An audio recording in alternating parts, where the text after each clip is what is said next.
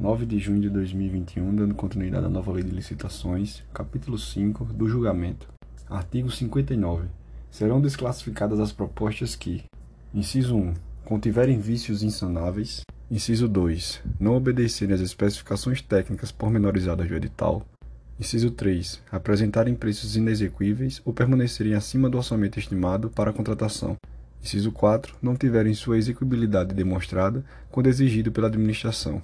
Inciso 5. Apresentarem desconformidade com quaisquer outras exigências do edital, desde que insanável. Parágrafo 1. A verificação da conformidade das propostas poderá ser feita exclusivamente em relação à proposta mais bem classificada. Parágrafo 2. A administração poderá realizar diligências para aferir a execuibilidade das propostas ou exigir dos licitantes que ela seja demonstrada, conforme disposto no inciso 4 do caput deste artigo. Parágrafo 3.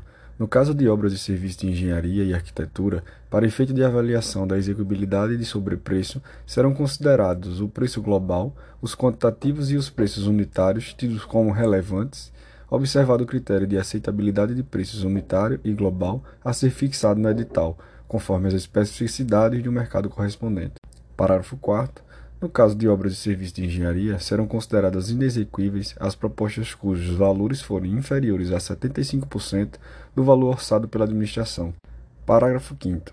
Nas contratações de obras e serviços de engenharia, será exigida garantia adicional do licitante vencedor cuja proposta for inferior a 85% do valor orçado pela administração, equivalente à diferença entre este último e o valor da proposta, sem prejuízo das demais garantias exigíveis de acordo com esta lei.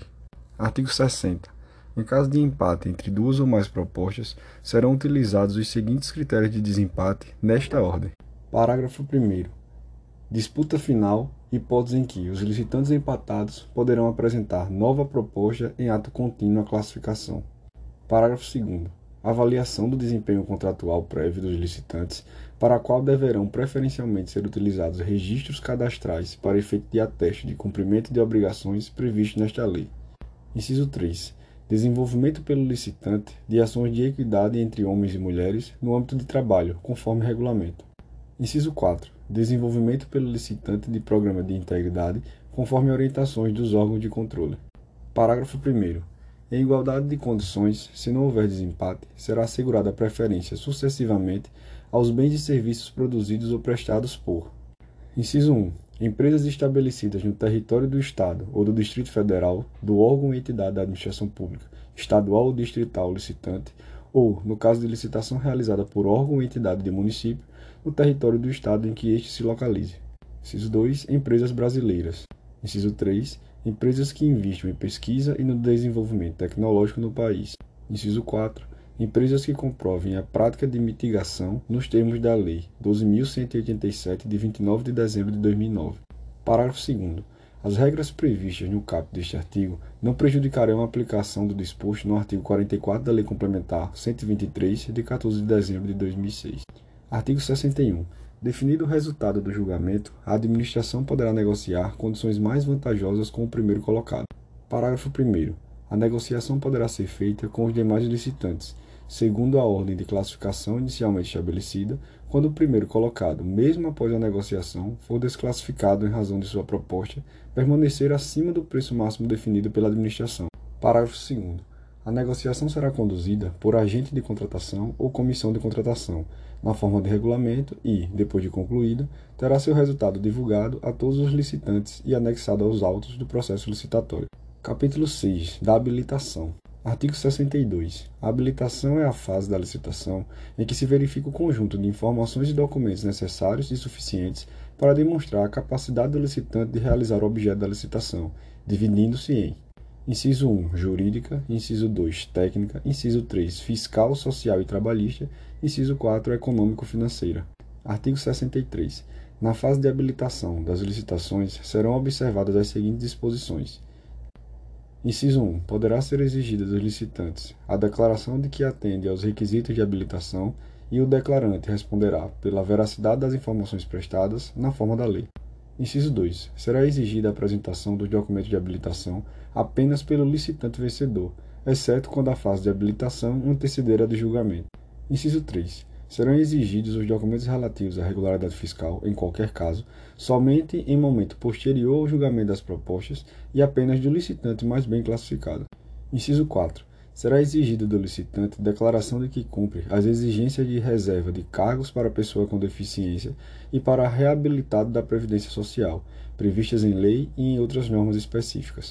Parágrafo 1. Constará do edital de licitação cláusula que exija dos licitantes, sob pena de desclassificação, declaração de que suas propostas econômicas compreendem a integralidade dos custos para atendimento dos direitos trabalhistas assegurados na Constituição Federal, nas leis trabalhistas, nas normas infralegais, nas convenções coletivas de trabalho e nos termos de ajustamento de conduta vigentes da data da entrega da proposta.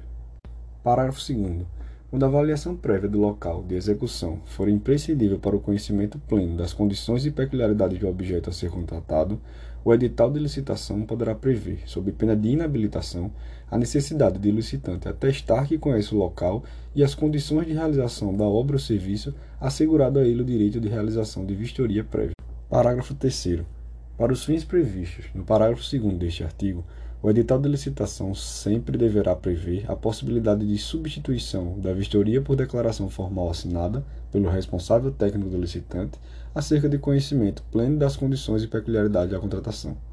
Parágrafo 4 Para os fins previstos no parágrafo 2 deste artigo, se os licitantes optarem por realizar vistoria prévia, a administração deverá disponibilizar data e horário diferentes para os eventuais interessados.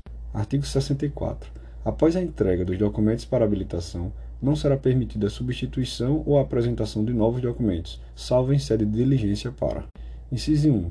Complementação de informações acerca dos documentos já apresentados pelos licitantes e desde que necessária para apurar fatos existentes à época da abertura do certame. Inciso 2. Atualização de documentos cuja validade tenha expirado após a data de recebimento das propostas. Parágrafo 1. Na análise dos documentos de habilitação, a comissão de licitação poderá sanar erros ou falhas que não alterem a substância dos documentos e sua validade jurídica, mediante despacho fundamentado, registrado e acessível a todos, atribuindo-lhes eficácia para fins de habilitação e classificação. Parágrafo 2 a fase de habilitação anteceder a de julgamento e já tiver sido encerrada, não caberá a exclusão de licitantes por motivo relacionado à habilitação, salvo em razão de fatos supervenientes ou só conhecidos após o julgamento. Artigo 65. As condições de habilitação serão definidas no edital.